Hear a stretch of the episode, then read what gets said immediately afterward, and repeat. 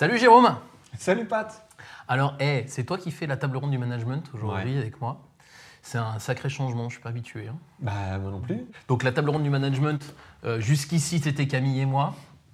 Et on a décidé euh, à nouveau format, euh, nouvelles règles, euh, d'avoir euh, des, des consultants qui allaient tourner. Donc là aujourd'hui tu as la lourde charge de remplacer euh, Camille.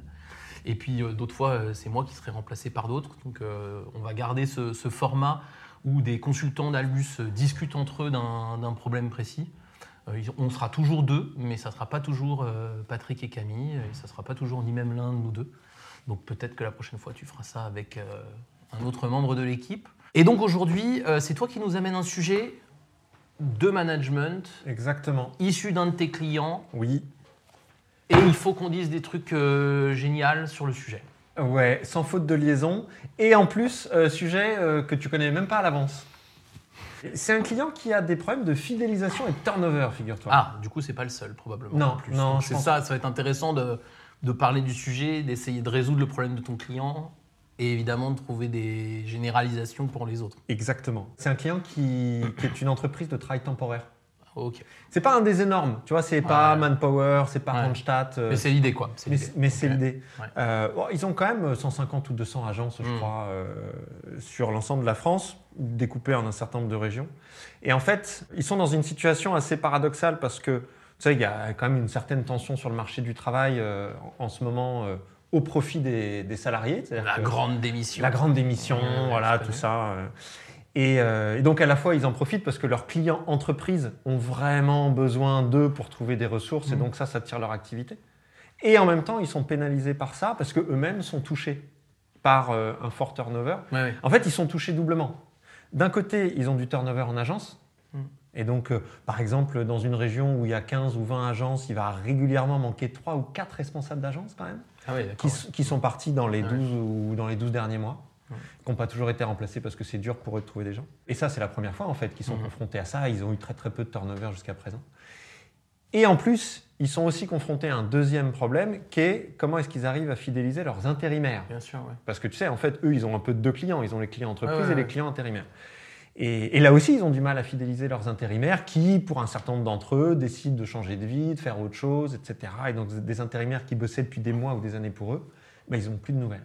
Et ça, du coup, c'est un sujet intéressant parce qu'effectivement, on disait il faut qu'on arrive à généraliser. Moi, j'ai le sentiment que ces derniers mois, ces dernières années peut-être, en tout cas ces derniers mois, c'est clair, j'ai l'impression que au-delà de la grande démission qu'on voit surtout aux US et tout, moi j'ai l'impression que ça, c'est un vrai sujet, le recrutement, la fidélisation de mes salariés qui sont intérimaires au CDI.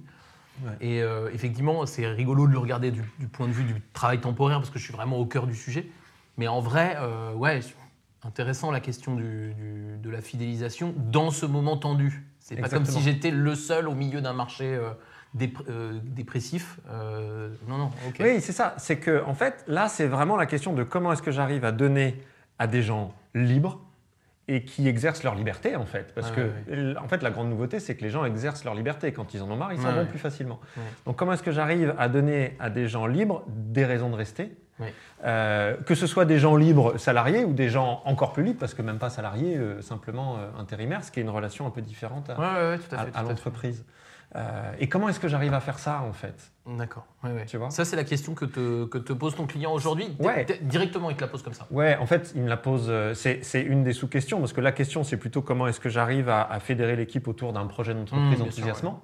Mais on se retrouve avec des directeurs de région et des directeurs de secteur, les- le niveau du dessous, qui sont tellement accaparés par euh, le fait de jouer aux pompiers, parce qu'il faut remplacer un tel, il faut recruter, il faut intégrer, il faut Mmh. former, enfin toutes les conséquences du turnover, qu'ils sont tellement happés par l'opérationnel et par les sujets RH qu'ils ont vachement de mal à prendre de la hauteur. Comme ils ont du mal à prendre de la hauteur, ils ont aussi du mal à réfléchir à quelle solution on trouve pour que ce soit plus chouette de rester Mmh. euh, demain que- qu'aujourd'hui.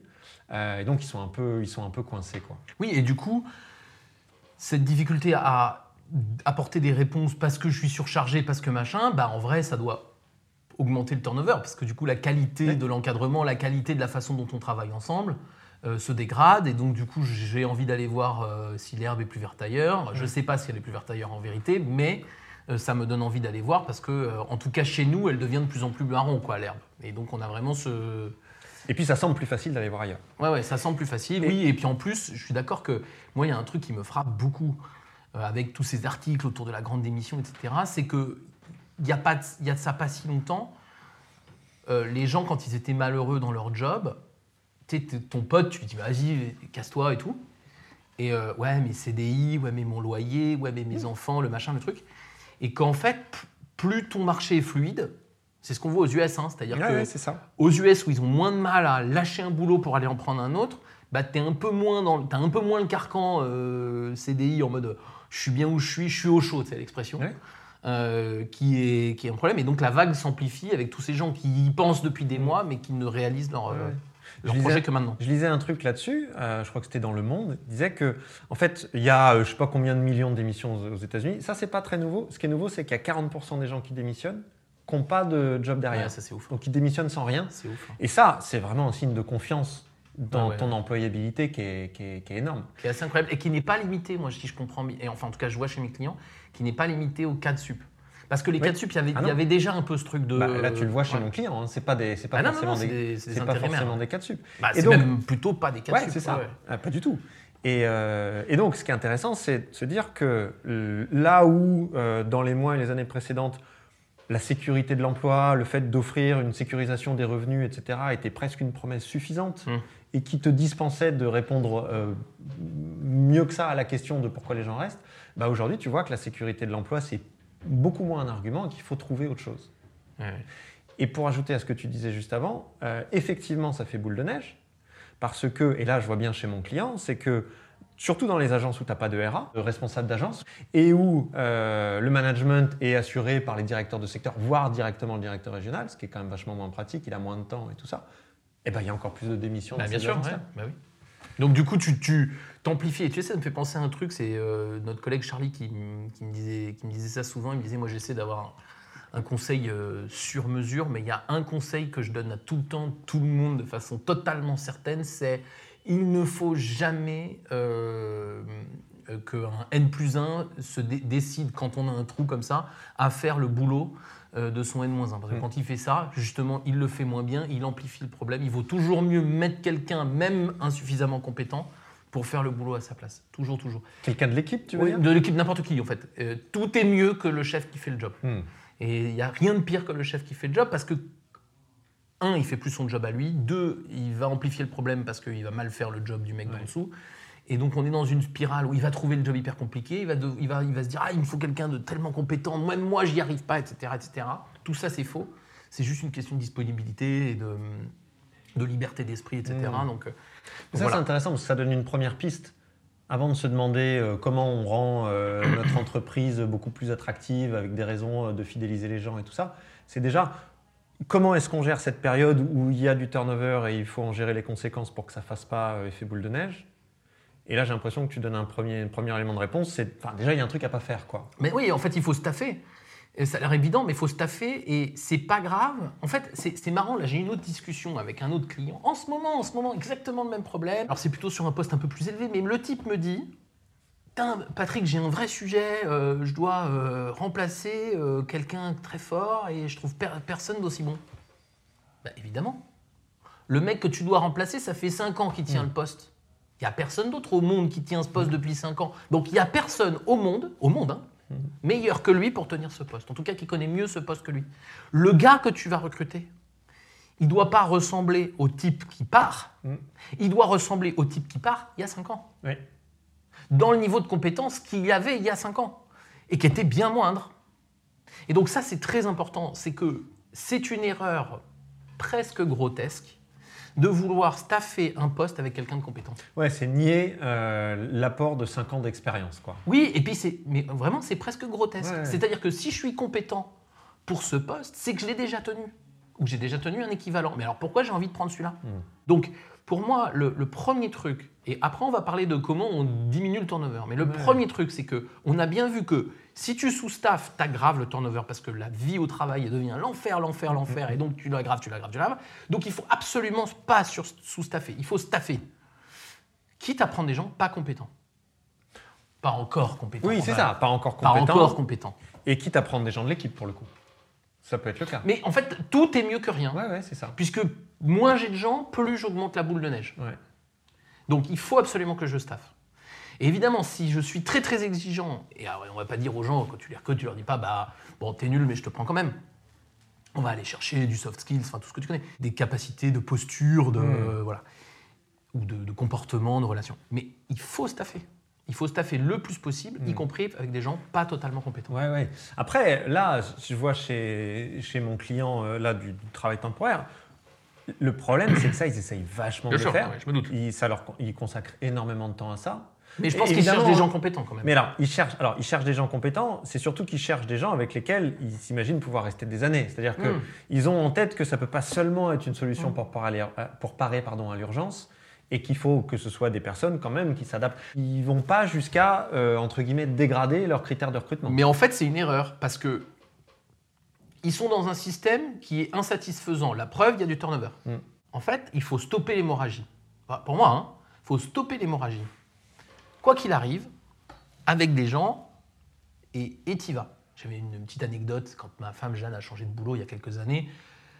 Elle savait pas du tout quoi faire. Elle avait été faire une demi-journée de stage en boucherie. Spoiler alerte, elle n'a pas, elle a pas maintenu. Mais le mec lui avait dit à la fin Moi, boucher, je crois que c'était 3500 euros par mois. Je te prends tout de suite. Elle savait rien faire. Je te forme. Je te donne un job. Fin de l'histoire. Alors, il n'a il a pas réussi parce que le boulot est super dur. Mais Mm. en vrai, il y a une logique à ça. C'est de dire En fait, c'est pas grave. Les gens qui cherchent du boulot, les accueillir, les former, leur faire confiance, faire confiance à autre chose qu'à leur Mhm. CV, c'est super, c'est cool. Et donc, je, il faut remplir. Et oui, oui, ils veulent du long terme. Oui, ils veulent du long terme. ouais. Et puis, ils veulent aussi qu'il n'y ait pas de turnover. Ouais, ouais. Mais c'est il y a un côté, que, euh, tu vois, et même, quoi. même euh, dans la manière dont j'ai posé le sujet, je disais en fait, ils ont un double problème de fidélisation. Mm. En fait, je me demande si la fidélisation, c'est même pas une, une fausse réponse. C'est-à-dire une, une réponse d'un contexte euh, qui pourrait être évolué si euh, cette histoire de grande démission prenait de l'ampleur. Là, mon client, ils n'ont pas un contexte pourri. C'est-à-dire que les gens sont plutôt contents. Hmm. Et ils managent plutôt pas mal. Mm. Mais quand même, il y a un certain nombre de gens qui partent parce que voilà, il y a de plus en plus de gens qui trouvent que leur champ des possibles est beaucoup plus important que ce qu'ils avaient imaginé jusque-là. Et donc, une hypothèse qu'on pourrait faire, c'est que même en progressant encore en management, euh, en, en- en étant capable de produire des conditions de travail encore plus épanouissantes, qui favorisent encore plus l'esprit d'équipe, qui font faire des trucs encore plus chouettes aux gens et qui les font encore plus progresser, à mon avis, c'est quand même pas déraisonnable de considérer qu'il y aura durablement un niveau de turnover plus important que celui du passé. Et donc, la question, c'est aussi comment est-ce qu'on arrive à s'adapter à ça, un peu comme là on vit avec le Covid, on va vivre longtemps avec le Covid, c'est un peu comme si le turnover allait aussi devenir endémique. Et donc, comment est-ce qu'on arrive aussi à avoir des- une facilité de recrutement et d'intégration beaucoup plus simple et plus efficace, comme si finalement l'intégration devenait une compétence clé, beaucoup plus que par le passé, Ouais. parce qu'on va devoir gérer un turnover longtemps. En tout cas, je suis d'accord que le turnover, il est principalement, presque toujours présenté comme un cancer. Ouais. Pas toujours, hein, par exemple chez Decathlon, non. Euh, Oui, et puis parfois, et puis par- parfois il est trop bas, et Non, parfois il n'y a oui, pas oui, de... ouais. Mais on va dire, par exemple, Decathlon, Ouais. ils ont justement Decathlon, ils ont pris le parti de dire je, je veux des vendeurs qui soient des passionnés de leur sport. Mm. C'est pas grave s'ils ne le sont pas du coup pendant 30 ans vendeurs. Mm. Parce que des passionnés de basket, de tennis, de machin, j'en trouverai toujours, si tu veux. Et c'est pas très grave, c'est une partie de ma vie. Moi là, je suis tout à fait d'accord avec toi. Je te- Mais à moi, à 100%, pour moi, le problème du turnover, c'est comme le problème du chiffre d'affaires, si tu veux. C'est-à-dire que c'est pas un sujet le turnover. C'est pas un cancer, c'est un symptôme qui est plus ou moins grave. Mais en tout cas, Et puis ça déstabilise quand il évolue brusquement. Oui. Et là, en l'occurrence, c'est ce qui arrive. Voilà, ça évolue et brusquement, voilà. on n'est pas habitué. Et je peux tout à fait le comprendre. Mais en réalité, tu pourrais très bien te dire, au fond, c'est quoi le turnover? Soit c'est parce que ton système interne est merdique, et là, effectivement, il faut améliorer. Soit c'est parce qu'on est aussi dans une société où les gens, comme je disais, exercent leur liberté, euh, se sentent plus libres de faire un bout de carrière ici, un bout de carrière là. Je pense que dans l'intérim, c'est particulièrement vrai. Bon, ça reste à prouver, mais je pense que dans d'autres dans d'autres carrières, etc. aussi. Donc le turnover, c'est pas grave en soi. La question, c'est comment est-ce que j'arrive justement à pas m'obséder de ça, Mm. à créer les conditions pour qu'il ne s'aggrave pas bêtement. Par exemple, le sous-staffing, ça crée du turnover, Ça, ouais. c'est très Ouais, ouais, grave, parce que c'est du turnover lié au stress, Ouais. ça c'est un problème. Et puis ensuite, je vais avoir un système. Si mon système est très bon, il est probable que comparativement, il ait un meilleur turnover. Mais, mais, mais c'est même pas sûr. Et moi, j'ai souvent conseillé à des boîtes, souvent des petites, soit dit en passant, mais pas toujours, de se détendre à fond sur les départs. Hmm. Un départ, c'est pas grave. Des fois, moi, quand je dis ça en interne euh, chez nous, là, euh, les consultants, ils vont dire, mais tu tiens pas du tout à nous. Je m'adresse à eux, là, en direct. Si, si, je tiens à vous. Mais en fait, euh, T'as croisé les doigts là, non? Non, non, non, je vais pas croiser les doigts. Non, mais si, si, je tiens à eux. Mais le truc, c'est que euh, un salarié, c'est pas la propriété de son patron.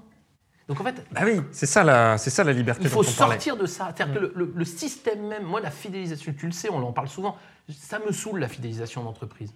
La rétention, mais ça me saoule en fait. D'ailleurs, on parle souvent de la, fidélis- de la fidélité des salariés, on pourrait aussi parler de la fidélité des boîtes. C'est-à-dire qu'il y a plein d'exemples dans lesquels les boîtes sont pas tellement fidèles à leurs salariés et Ouais, ouais. pour autant. euh, Et si on veut pas faire un podcast de deux heures, on va pas faire la liste des boîtes qui sont pas fidèles à leurs salariés. Non, mais c'est sûr. Ouais. Depuis les années euh, 80, euh, au moins 2000, Hmm. elles sont très très peu fidèles. Même les boîtes publiques. hein. En gros, c'est ça le truc, c'est que t'es pas propriétaire de tes salariés. Non, mais donc ça, c'est intéressant. C'est-à-dire que là, il y a effectivement ne pas aggraver. C'est-à-dire qu'il y a des effets boule de neige qu'il faut prévenir, Ouais. il y a des progrès à faire euh, dans le management. Ce qu'on disait tout à l'heure sur le fait qu'on a misé un peu trop sur euh, le fait que les gens attendaient de la sécurité de l'emploi pour être un peu fainéants en management et pas aller très très loin sur, euh, sur ce qu'on proposait aux équipes, là, il y a vraisemblablement des progrès à faire. Mais au-delà de ça, avoir un objectif de fidélisation qui soit très ambitieux, plutôt que de s'adapter à un turnover qui peut-être va être plus important et, s'ajuster à ça, euh, bah, ça pourrait être gênant parce que et même on pourrait assister à une espèce de surenchère en fait. C'est-à-dire que si absolument je veux fidéliser mes salariés, ça va être quoi? Est-ce que je vais aller vers toujours plus de carottes? Est-ce que je vais aller vers une surenchère de conditions de travail, de primes, de ceci, de cela? Ce qui est finalement une autre manière de créer des cages dorées euh, et donc une autre manière de réduire la liberté des gens. Donc c'est-à-dire que est-ce que j'essaye à nouveau de faire en sorte que les gens soient moins libres de partir? Et donc sauf qu'avant ils n'étaient pas libres de partir pour des questions de sécurité de l'emploi et après ils seront pas libres de partir juste parce que je leur aurais fait une cage dorée. Mais Mais ce qui existe déjà dans des grandes entreprises, chez. Total, chez L'Oréal, les gens ils parlent très peu. hein. Ils Et disent, dans- et on est bien le- là où on est, hein. sont exactement. conscients. Et dans les deux cas, c'est une logique de réduction de liberté. Bien sûr. Ou l'alternative, c'est que j'accepte vraiment que les gens soient libres. Oui. Et donc, je m'organise pour faire en sorte qu'un départ, euh, à partir du moment où il est euh, souhaité, euh, que c'est une bonne nouvelle pour la personne, bah, ce soit un non-événement. Ou alors un événement positif. Bah, c'est ça. Et, et nous, on a été tous les deux, dans nos précédentes vies, managés par des managers qui avaient des tas de qualités, mais qui avaient ce vrai problème lié à la fidélité de leurs salariés. Et nous, et toi et moi, quand on est partis de nos précédentes boîtes, même si toi c'était moins vrai que moi, on, a, on sentait bien qu'on avait des gens qui étaient frustrés, donc Mm. le- le- pour qui le départ est un peu vécu comme un échec. Le départ, il n'est pas vécu comme un échec. Mes salariés, ils ne m'appartiennent pas. Le but de la manœuvre, c'est je dois avoir une offre qui me permet d'attirer des gens euh, plus ou moins compétents, mais ça peut être moins compétent puis je les forme, c'est très Mhm. noble, tout va bien, en tout cas motivé, machin. Je dois avoir une, euh, une trajectoire de management qui fait que pendant le temps qu'ils sont là, ils apprennent des choses, ils se développent, ils sont raisonnablement heureux, etc. etc. Et puis ensuite, il faut admettre que probablement que les carrières d'aujourd'hui, c'est des carrières où je vais passer 5 ans dans une boîte et puis 3 ans dans une... Et c'est pas... Et on va dire, oui, c'est du zapping. T'as envie, toi, de passer euh, encore 40 ans dans la même boîte? Pourtant, on n'est pas des zappeurs. Moi, moi, oui, évidemment, Patrick. toi, évidemment, parce que t'es vieux, mais les autres, les jeunes que nous sommes, non mais pour de vrai, tu vois que on n'a pas, on- c'est pas grave en fait. Ils ont le droit d'avoir des projets. Nous, on a l'exemple chez nous de, de gens qui euh, euh, partent à l'étranger, qui vont, euh, qui vont faire un break, qui veulent Qui faire autre- reviennent, qui ouais. reviennent, mais qui à la nuit, qui reviennent pas. Qu'est-ce que tu veux que je te dise? Ouais. Qu'est-ce que tu veux que je te dise? Donc il y aura cette question-là de comment je m'adapte à ça en tant Ouais. qu'entreprise. Et comment je l'assume? Ju- Juste avant, Ouais. y y y a- ce que tu dis me donne une autre idée. Tu dis, voilà, euh, un management euh, raisonnablement qui fait progresser les personnes et tout ça. Ça, je trouve que c'est un point important parce que, en fait, moi, j'ai l'impression d'avoir quasiment jamais vu partir quelqu'un d'une boîte quand il était dans une période où il se sentait progresser. Tu vois? Et donc, euh, je trouve que là, il y a quand même. Je sais qu'il faut. On, vient de se dire qu'il fallait pas être trop dans une logique de fidélisation pour respecter la liberté des gens. N'empêche que si on veut quand même garder le turnover dans, un, des limites qui nous semblent raisonnables, et puis chaque entreprise mettra euh, le niveau qui lui convient autour du turnover raisonnable, c'est aussi comment est-ce que j'arrive à faire en sorte que mes salariés, mes équipes se sentent constamment dans une phase de progression, se sentent raisonnablement challengés, etc. Là, j'ai l'impression qu'il y a quand même une piste intéressante autour de ça. Ça me fait penser à une histoire que je vais te raconter. Il y a longtemps, je travaille pour un mec qui s'appelle Denis Martin. Denis Martin, c'est un type qui est débauché de chez Valeo pour devenir le directeur industriel de PSA à l'époque. C'était avant Stellantis, c'était il y a quelques années ça. Il sort de Valeo et on lui dit avant que tu deviennes le directeur industriel, on va te mettre en stage. Tu vas voir que le stage, ça a de la gueule. C'est que pendant 8 mois, donc de septembre à fin juin, peut-être juillet, peut-être 10 mois, il euh, devait euh, être le directeur de l'usine de, de, de Rennes. La bagatelle de 8000 personnes à l'époque, d'accord? Donc c'est son stage, il arrive, le mec, non mais c'est un mec confirmé, il veut dire Ouais, ouais. patron industriel d'une entreprise industrielle, c'est quand même pas mal. Bon, tout le monde le sait, donc on n'est pas en face d'un manager qui s'inscrit dans la durée, Ouais, tu sais, le fameux mec qui va développer l'usine. Non, il a un vrai objectif, tout le monde sait qu'il est en stage. Et dans les premières semaines, dans les premiers mois, il fait peur aux gens parce qu'il est euh, hyper actif, il a l'air d'être hyper dur, il fait des feedbacks à tout le monde. Puis dans une usine de 8000 personnes, le directeur de l'usine qui parle à l'o- à l'opérateur, il y a, Ouais, a c'est pas rien. 5-6 niveaux, Ouais, tu c'est- vois ce que je veux dire. C'est le ministre qui parle. Euh, bon. Et donc, euh, au début, il fait peur. Et puis, à la fin de, à la fin de son mandat, quand il est parti, je, je l'ai vu de mes yeux, hein, un, mec qui est dû rester 10 mois, tu as des opérateurs la larme à l'œil. Des opérateurs la larme à l'œil après un Hmm. patron qui est resté 10 mois, alors normalement, c'est un zapper. Ouais, ça. Qu'est-ce qui est là pour son profit personnel, pour sa carrière. Enfin, on- ils auraient pu se dire ça, les gens. Qu'est-ce qui s'est passé? Pendant 10 mois, ce mec, il a fonctionné avec une règle qui était permise par un sentiment. Son sentiment, c'est qu'il aime une- les usines et tout ce qui va avec, les opérateurs, les machines, les machins. Et une obsession, il dit moi, quand j'ai un contact avec quelqu'un, j'essaye de lui apprendre un truc. Hmm. J'y arrive pas toujours et j'essaye. Du coup, qu'est-ce qui s'est passé pendant 10 mois? Quand il allait voir un opérateur au début et que l'opérateur lui présente, par exemple, je sais pas, la- les causes d'un problème qui a eu lieu la veille dans l'usine, le patron lui fait des remarques. Donc le, le N plus 8 lui dit Mm. non mais attendez, votre présentation, faut pas faire comme ci, comme ça. Donc au début, ils étaient terrorisés. Puis finalement, ils se sont rendus compte, il ne l'a pas fait avec les 8000, mais il l'a fait tous les jours, tous les jours, tous les Mm. jours. Il s'est rendu compte, quand ils se sont rendus compte en fait que ce type, à chaque minute passée dans son usine, il était là pour faire progresser les gens. Hmm. Juste ça, il avait un niveau d'exigence de malade, mais il voulait toujours les faire progresser. Et je pense que C'est une intention qui se voit en plus. Ouais, c'est une intention, bah, c'est une intention qui est hyper concrète. Ouais. Elle est liée à un niveau d'exigence hyper élevé, donc c'est pas une question de justement de cage dorée, de Mm. surtout je te fais pas chier comme ça Ouais, tu vas rester. Non, tu vas rester pas parce que je te fais pas chier, tu vas rester parce que je te fais chier, mais je te fais chier pour ton bien et tu vas te sentir plus intelligent après mon passage qu'avant. Et ça, c'est effectivement extrêmement pertinent, extrêmement efficace. Mais il y a des gens qui sont partis de cette usine pour devenir garagistes et monter leur garage. Ouais. Peut-être motivés par le Ouais, fait qu'ils ont appris. Ouais. Et c'est très bien. En fait, cet exemple, il est hyper intéressant parce que je pense qu'une des craintes qu'on pourrait avoir par rapport à, à cette espèce d'inversion du rapport de force entre l'entreprise et le salarié, c'est-à-dire Mm. que là, on, on décrit des salariés qui sont plus forts, qui pèsent Mm. plus dans la relation. Une des craintes qu'on pourrait avoir, c'est bah, en tant que manager, je vais être obligé de m'écraser devant mes équipes Mm. parce que sinon, ils vont partir en fait. Mais non. ouais. Et, euh, et cet exemple-là, il est hyper intéressant pour ça. C'est non, c'est tu dois rester exigeant, tu dois rester exigeant dans une logique de progression des gens. Exactement, et de progression au sens large, pas forcément de progression dans la grille de salaire, dans les postes. Mm. Ça peut être une progression dans la compréhension du monde, la- le recul sur Ouais. le- le- l'atelier, le, machin. En tout cas, j'ai ça. Ça ne les empêchera pas de partir, c'est-à-dire que pour moi, le, le- le turnover, c'est endémique. Mm. C'est probablement souhaitable. Je parlais un peu de Total. Total, je crois qu'ils disent, je sais pas, il y a peut-être des gens qui vont nous dire non, c'est plus ça, mais il y a un moment donné, je crois qu'ils disaient 0,5 de turnover. 0,5. Ouais, bah là, ça a dû évoluer, mais Ça a dû évoluer un peu, Ouais. mais de base, c'est des entreprises dans lesquelles on reste et ils sont tous d'accord pour dire que c'est un problème, 0,5. Ouais, bien sûr. Non, non, mais Personne ne parle. Quoi. Et ce que euh, ça me fait penser à autre chose, ce que tu dis, c'est que je pense que ce degré d'exigence et cette orientation vers la progression, on peut aussi l'appliquer pas uniquement au management des équipes, mais au management des intérimaires. Sûrement, dans, bah, dans- sûr, l'exemple là. Tu vois, ça me fait penser, euh, tu vois, un, un- un réalisateur avec une, euh, une équipe de comédiens, par exemple, ou un metteur en scène avec une équipe de comédiens. Là, c'est pareil, tu as une, une- une relation hiérarchique, entre guillemets, qui est, qui est- qui est plus faible que ce que tu pourrais trouver. Les gens sont plus libres, ils peuvent aller venir, etc., dans une certaine mesure. En tout cas, ils peuvent décider de ne pas refaire un deuxième spectacle ou un deuxième film avec le même metteur en scène. Et j'ai l'impression que les comédiens euh, qui sont, entre guillemets, fidèles à, à des metteurs en scène, c'est aussi des comédiens qui louent énormément l'exigence Mhm. et l'exigence de progrès et les progrès qu'ils ont fait entre, en, en tant que comédiens Mhm. avec ce metteur en Oui, scène. d'ailleurs, les gens désiraient euh, tourner avec Kubrick, alors Ouais. que c'est une montagne d'exigence, Ouais. probablement la plus grande montagne d'exigence jamais. euh, qui a jamais existé sur cette planète. Et tu vois, et donc ça, ça veut dire Ouais. que tu peux, être, tu peux avoir ce, niveau d'exigence et cette orientation vers les progrès, y compris quand tu n'es pas le manager hiérarchique de la personne, ce qui est le cas avec les intérimaires chez mon client, par Et exemple. pour aller dans ton sens, moi j'ai une copine, Émilie, si tu nous regardes, qui, euh, qui est saisonnière.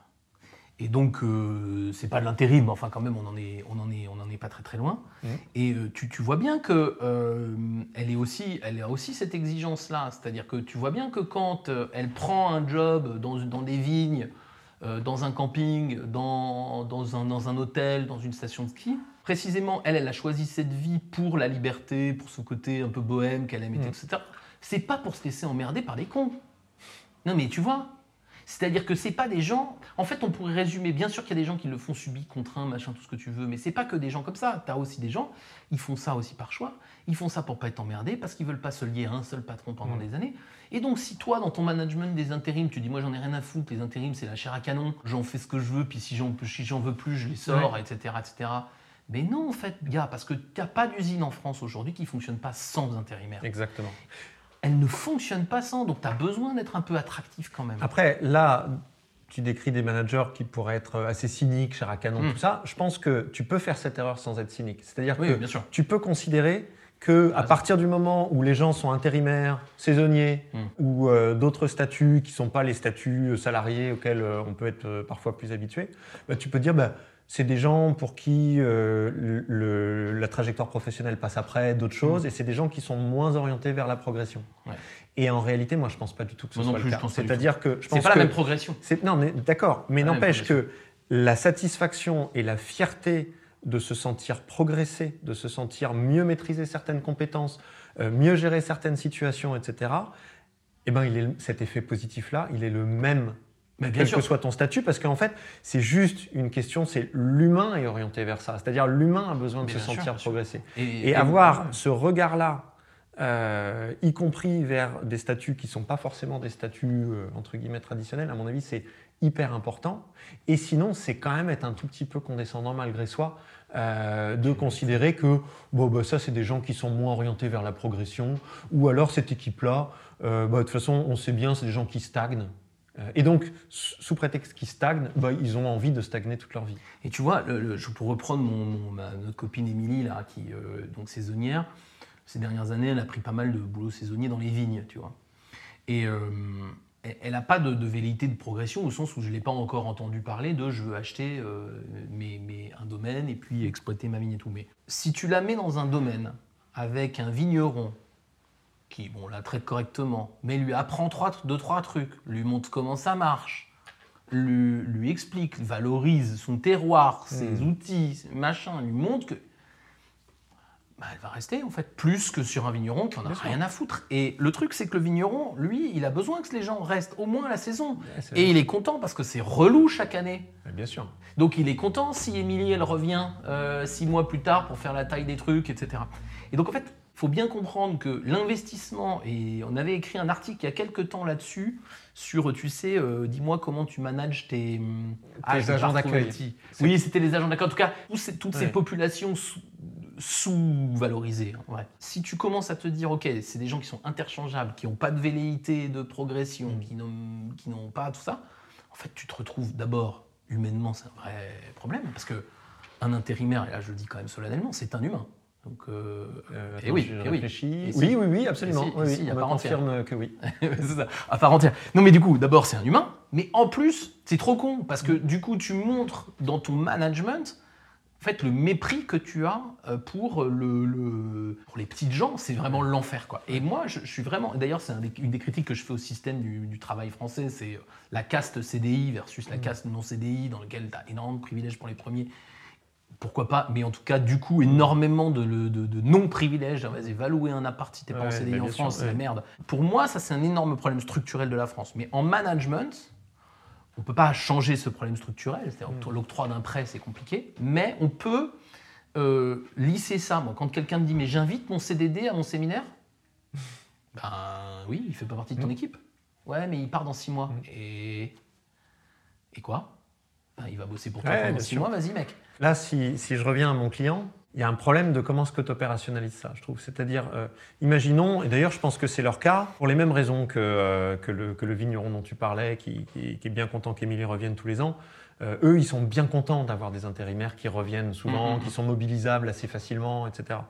La question, c'est comment est-ce que tu fais quand tu es l'organisme qui place les gens euh, dans des entreprises qui vont elles-mêmes les manager et que tu n'as pas directement ce, rôle-là Comment est-ce que tu arrives à faire en sorte que, le- au gré des missions que tu leur proposes, ils se sentent dans une trajectoire de progrès? Est-ce que c'est euh, une question de missions sur lesquelles tu les affectes? Est-ce que arrives, tu te débrouilles quand même pour leur donner, pour les re- re- recevoir en entretien régulièrement, pour leur donner des feedbacks sur la manière dont ils s'y prennent, pour leur donner des conseils Tu vois, ça, je trouve que c'est pas facile. Même si tu as l'intention de le faire, je trouve que à partir du moment où tu ne vois pas les gens bosser, ou alors peut-être que euh, euh, il faut qu'ils prennent des feedbacks des managers euh, qui encadrent ces personnes-là, je sais pas. Alors, je suis d'accord avec toi, c'est pas facile. Mais en fait, tout le monde a intérêt à faire ça, d'accord? Tout le monde a intérêt à ce que tes intérimaires euh, soient bien dans leur pompe euh, et qu'ils puissent revenir raisonnablement, même si le turnover, à mon avis, est endémique et qu'il ne Ouais, ouais, pas bien sûr. battre contre. Mais moi, je suis malheureusement persuadé qu'aujourd'hui, notamment dans l'industrie, l'intérimaire, c'est de la chair à canon. C'est ta variable d'ajustement. C'est quand les organisations syndicales en CSE, elles défendent l'emploi, elles ne défendent pas l'emploi. Bien sûr, Elles défendent l'emploi des CDI. bien sûr. Par contre, si on vire des intérimaires, elles en ont rien à foutre. Et c'est pas les gens qui le défendent. Mais ceci Non. dit, attends, pardon, je, juste, euh, je fais une parenthèse ici. C'est peut-être la chair à canon des entreprises qui bénéficient du travail des intérimaires. Ça ne veut pas dire que c'est la chair à canon des entreprises de travail temporaire qui les emploient. absolument, sauf que c'est quand même un système comme ça où la variable d'ajustement, c'est ces braves intérimaires. Tiens, regarde, je suis déjà un peu condescendant, ouais, c'est cool. Moi, j'aurais quand même tendance à dire que l'ambition d'une entreprise intérimaire, ça pourrait être justement, et notamment si elle n'est pas trop grande, Mhm. de d'éduquer le marché du travail à une meilleure utilisation de cette force de travail. Je ne crois pas, je connais bien l'industrie, tu le sais, j'ai fait beaucoup de missions. Je ne crois pas qu'il puisse y avoir une industrie performante en France sans intérimaire. Mm. Je ne pense pas qu'on sera à 100% des CDI. L'industrie, c'est pas comme ça. Non, et d'ailleurs, ça n'a jamais été le Les, cas. les gens, ils achèteront jamais autant de voitures chaque mois. C'est pas Mm. possible. Donc en fait, c'est pas une denrée d'ajustement. C'est une denrée rare. C'est une denrée précieuse. Ça, c'est intéressant. C'est-à-dire que là où moi, tout à l'heure, euh, je galérais un peu à essayer de trouver la meilleure manière que l'entreprise de travail temporaire pourrait avoir de manager, mais en direct, les intérimaires, C'est pas Toi, les intérimaires qu'il faut manager. toi, ce que tu dis, c'est non, faut manager, enfin, faut manager, faut aider le client à mieux manager les intérimaires. Exactement, parce que c'est dans son intérêt aussi. Moi, je suis une usine, je recrute des intérimaires, je galère avec mes intérimaires. Quand tu regardes euh, les, les- les scores de sécurité, par exemple, en général, il y a plus d'accidents chez les intérimaires que chez les CDI. Pourquoi? Parce que je galère à les Ouais, manager, ouais, les bien mecs. sûr, bien sûr. Et il n'y a pas beaucoup de missions dans l'industrie où ils ne disent pas putain comment on fait pour les Mm. entreprises extérieures, pour les intérimaires, on a beaucoup, on a beaucoup d'accidents. En vrai, tu as une vraie éducation à faire. Sauf qu'il faut reprendre le système. L'intérimaire, c'est pas une variable d'ajustement, c'est une condition sine qua non de la performance de l'industrie en France. J'ai vu un contre-exemple de ça au chantier de l'Atlantique. Parce qu'au chantier de l'Atlantique, il y a certaines phases de construction des navires où ils ont tellement d'entreprises extérieures. Tu vois, par exemple, il y a une phase qui s'appelle la phase d'armement, c'est quand ils, quand ils mettent toutes les cabines, les restaurants et tout ça dans les, dans les navires de croisière, où là, il peut y avoir euh, 3000 personnes qui travaillent sur le bateau, euh, qui proviennent de 300 entreprises différentes. Mm. Et là, évidemment, il y a des enjeux de sécurité très importants, il y a des enjeux de management Mm. très importants. Et là, j'ai l'impression, justement, alors ça passe pas par des boîtes d'intérim, hein, ils contractualisent directement avec des entreprises extérieures. N'empêche qu'ils se retrouvent dans une situation où ils managent des gens qui ne sont pas des intérimaires, mais qui sont quand même des gens qui viennent d'entreprises Qui extérieures. sont dans les intérimaires dans le sens propre du terme. Ils sont là par intérim. Exactement, Mm. exactement. Et en fait, ce qui est intéressant dans cette boîte, c'est que ça fait vraiment partie de leurs compétences clés de réussir, de savoir faire ça. Et du coup, ils, ils- ils progressent là-dessus. Ils savent mieux faire qu'ailleurs. Et c'est intéressant parce qu'à partir du moment où certaines boîtes savent mieux faire que d'autres, alors ça veut dire qu'il y a des marges de progrès pour toutes Exactement. Et Total, qui a la même chose que les chantiers d'Atlantique, puisque eux, ils ont des grands arrêts, tu sais. Mm. Ils arrêtent l'usine tous les 5-7 ans. les boîtes. Et là, pour le coup, il y a Et plein là, de gens qui ne sont pas là Ils d'habitude. font la même chose. Mais si tu veux, aujourd'hui, on est en train de parler, je ne sais pas dans quelle mesure on ira, de réindustrialisation de la France, Mm. de réindustrialisation de l'Europe. On aura une réindustrialisation qui passera par un marché du travail en partie souple et fluide avec beaucoup d'intérimaires, même si en proportion, il ne faut pas que ce soit énorme, mais en, en volume, il y en aura beaucoup. Je le souhaite, c'est nécessaire, on ne peut pas faire une industrie performante qu'avec des CDI. Mais par contre, si on veut que cette industrie soit performante, il faut donc que les entreprises d'intérimaires, et je crois que les, les moyennes ont vraiment un coup à jouer là-dessus, soient non pas des fournisseurs de chair à canon, pardon pour l'expression, mais Mmh, putain, mmh. c'est quand même un peu ça le système, Mmh. mais qu'elles soient des gens qui conçoivent, qui aident à gérer cette main-d'œuvre absolument indispensable et absolument clé. Et c'est pas à eux de les manager. Parce que moi, quand je suis une entreprise intérimaire, je suis pas Non, spécialiste de la ça- production automobile. Par contre, ça peut être des experts qui aident les entreprises qui les accueillent à les manager Bien correctement Et en plus- de la meilleure manière Et possible. en plus, by the way, on va vendre des jours plus chers parce que c'est des jours de conseil, ça, ça s'appelle. hein, et les jours de conseil, je m'y connais, ça coûte plus cher que les jours d'intérim. Parce qu'il va falloir accompagner et dire attendez, moi je peux plus Yes. pas continuer à vous fournir 100 intérimaires à la demande comme ça si après euh, les trois mois qu'ils auront passé chez vous, il y en a 80 Mm. qui veulent pas revenir. Les gars, Bien sûr. surtout quand on est dans des marchés du, du des De travail plus en plus de- fluides. De, plus en plus fluides. Ok, donc ça, ça m'intéresse. Je trouve que c'est ça, c'est vraiment quelque chose qui va m'aider à aider mon client. Mm. Juste pour pas être trop long, je voudrais revenir sur un, un dernier point qu'on a ouvert. Tu sais, quand on disait bon voilà, le turnover c'est pas un mal, et donc il faut aussi s'ajuster, ajuster euh, ses capacités de recrutement et d'intégration à cette nouvelle donnée, à cette peut-être nouvelle donnée qui peut-être va durer dans le temps, qui est un turnover plus long avec des gens plus libres. Comment on fait ça? Comment est-ce qu'on arrive à, s'ajuster à ça? Est-ce que ça veut dire que parmi les compétences du management qui vont être clés à l'avenir, il y a vraiment euh, euh, le fait d'être le plus efficace et le plus économe en énergie possible dans l'intégration? Tu vois, par exemple, mon client, il est vraiment très à cheval sur un truc qui, en plus, est très incarné chez lui, c'est un certain nombre de valeurs. D'ailleurs, c'est un des trucs qui est très agréable chez ce client-là, c'est que c'est pas des valeurs qui sont autoproclamées, c'est des valeurs que tu vois vraiment, euh, tu vois. Et donc, euh, assez logiquement, il a envie que ça, ça se perpétue. Mm. Et une de ses craintes, c'est de dire, mais est-ce qu'on va pas perdre ça en recrutant plein de gens, en envoyant plein d'autres partir, etc. Donc, l'intégration, c'est un truc que vraiment il prend pas à la légère, et donc ça l'inviterait peut-être à pas être très agile sur ce truc-là, à, à sortir un peu l'artillerie lourde à chaque fois. Mais s'il sort l'artillerie lourde à chaque fois, bah, ils vont se retrouver à faire que ça, quoi. Ouais, je suis partagé là-dessus. Pour moi, c'est encore une fois.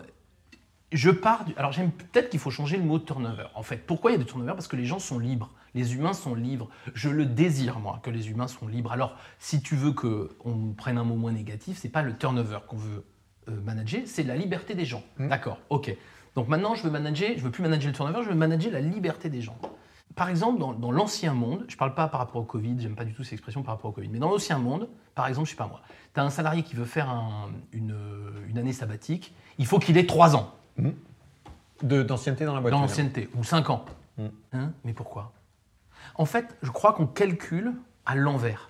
C'est-à-dire qu'on se dit, je vais récompenser les gens quand ils auront fait l'épreuve de la fidélité. C'est très con. Il n'y a, f- a pas que ça, je pense, comme critère. Je suis d'accord sur le constat, et je pense qu'il y a un autre critère qui est euh, on va récompenser les gens à partir du moment où on aura eu notre retour sur investissement. Et C'est-à-dire que comme on va les former et que pendant quelques mois, euh, ils seront moins efficaces que s'ils étaient là depuis 3-4 ans, bah alors, ça veut dire qu'il y a un effort de management, un investissement plus fort, et que si on n'a pas ce retour sur investissement pendant 3-4 ans, euh, c'est débile de les laisser partir. Oui, mais- je pense que c'est ça le raisonnement. C'est sûrement ça, mais il est quand même à l'envers. Parce que je prends l'exemple de notre euh, Audrey, donc une de nos, une de nos salariés, qui est partie pendant 6 mois, 7 Mm. mois en Corée, euh, alors qu'elle était au cabinet avec nous depuis moins de 2 ans. Un an et demi. Un an et demi, deux ans. Bon. Audrey, euh, quand elle est partie, elle me dit Ah, bah merci de m'avoir autorisé à faire ça Mm. si tôt, euh, machin, machin.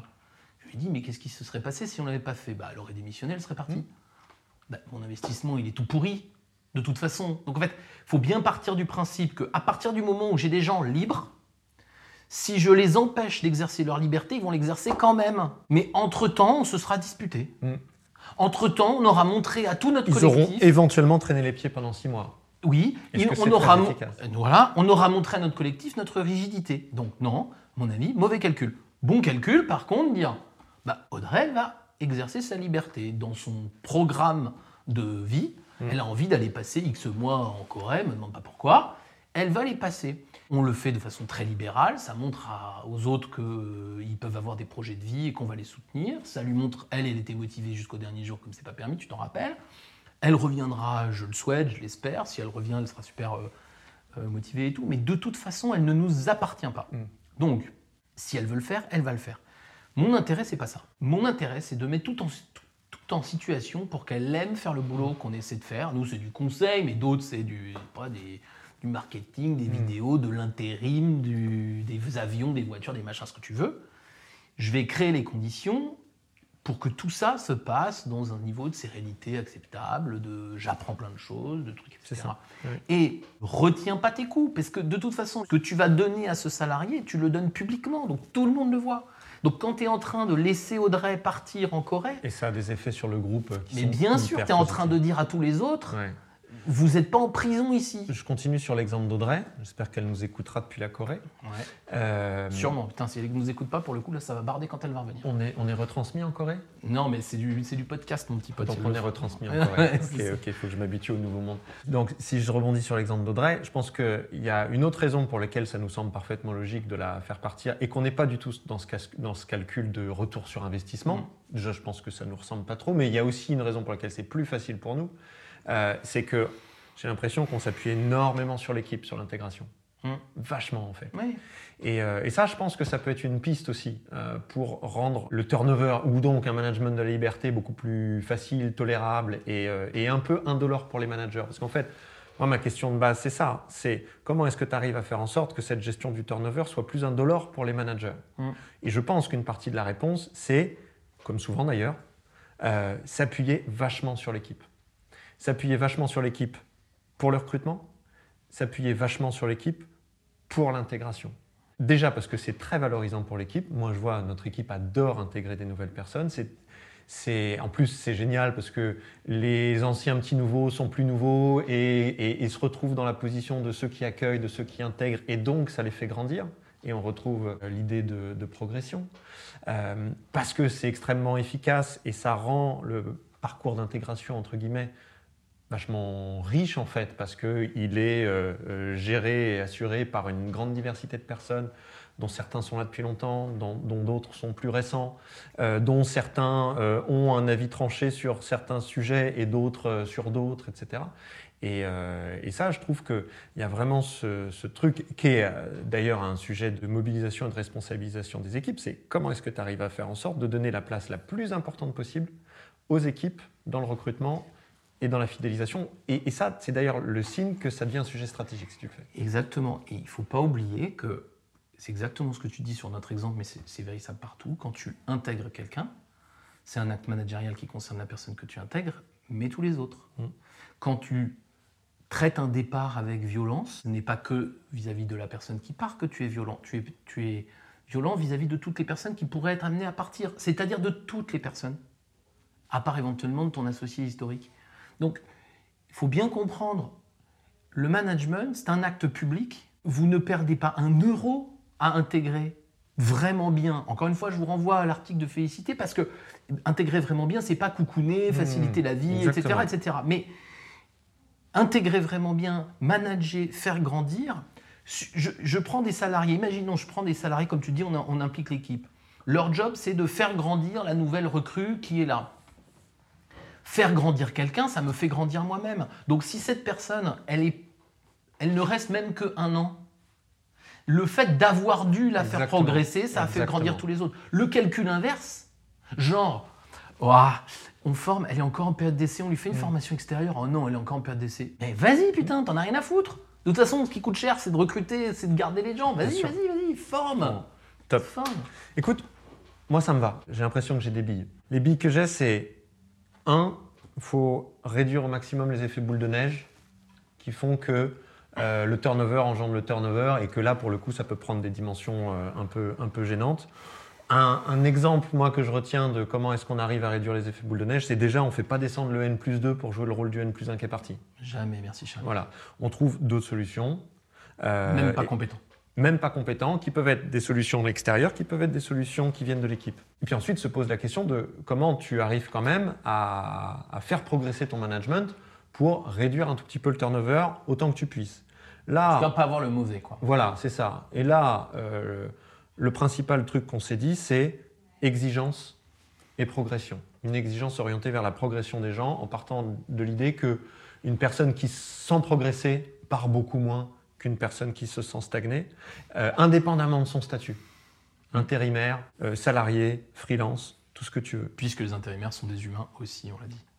Ah oui, c'est vrai, oui, j'avais pas noté ce, Ah, ce point-là. Je- Non mais tu sais quoi, c'est marrant Ouais. parce que c'est une blague, mais des fois moi je leur Mais- dis hein, aux clients, j'en ai mais, mais c'est quand même un humain, non? Mais bien sûr, bien sûr. En parlant de turnover, je retiens aussi pour, euh, en, en l'occurrence là spécifiquement pour mon client, qu'une belle ambition pour lui, ça peut être euh, d'éduquer le marché du travail à une meilleure utilisation de ses intérimaires. Ah, ça, ça me semble être un truc euh, génial sur lequel il peut trianguler quoi. C'est-à-dire Ouais, ouais. qu'il gère pas directement ses intérimaires, mais il aide ses clients à mieux les gérer.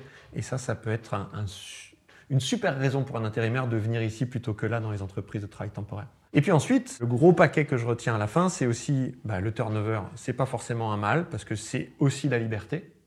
Et donc, plutôt que de parler de management du turnover, on peut parler de management de la liberté. Simplement, il faut que ça s'organise. Et il y a plein de manières de, l'organiser. Déjà, le laisser faire, c'est-à-dire que euh, c'est quasiment toujours un bon calcul d'aider les gens à exercer leur liberté plutôt que de chercher à les retenir ou de leur faire comprendre que euh, leur liberté, ok, mais dans deux ans ou dans trois ans. Et puis à partir du moment euh, où il va falloir euh, soulager les managers d'un certain nombre de tâches de recrutement et d'intégration qui peuvent devenir plus récurrentes, il faut s'appuyer sur l'équipe pour le faire. Et c'est tellement valorisant pour l'équipe et c'est une telle source de progression pour l'équipe de le faire que ce serait vraiment dommage de s'en priver. Eh ben bravo Camille, Euh, Jérôme, t'as bien suivi. Non non mais euh, ouais, ouais ouais, je pense que ça peut, en tout cas ça peut être des bonnes pistes avec ton, Ouais. avec ton client et, et- et- et je pense pour tout le monde, à part peut-être la- l'ambition euh, spécifique pour un pour l'intérim, c'est f- enfin voilà, on a on a un enjeu à repenser un peu le marché du travail et pas uniquement parce qu'il y a la grande démission. Je pense Ouais. que c'est quand même un appel d'air pour un management plus plus intelligent de la liberté des gens quoi. Exactement. On se retrouve euh, la semaine prochaine, enfin ce sera peut-être pas nous, euh, ou le mois prochain, ce sera peut-être pas nous deux, mais la table Ouais. ronde continue avec nous, sans nous, avec d'autres. Exactement. À bientôt tout le monde. Salut Ciao.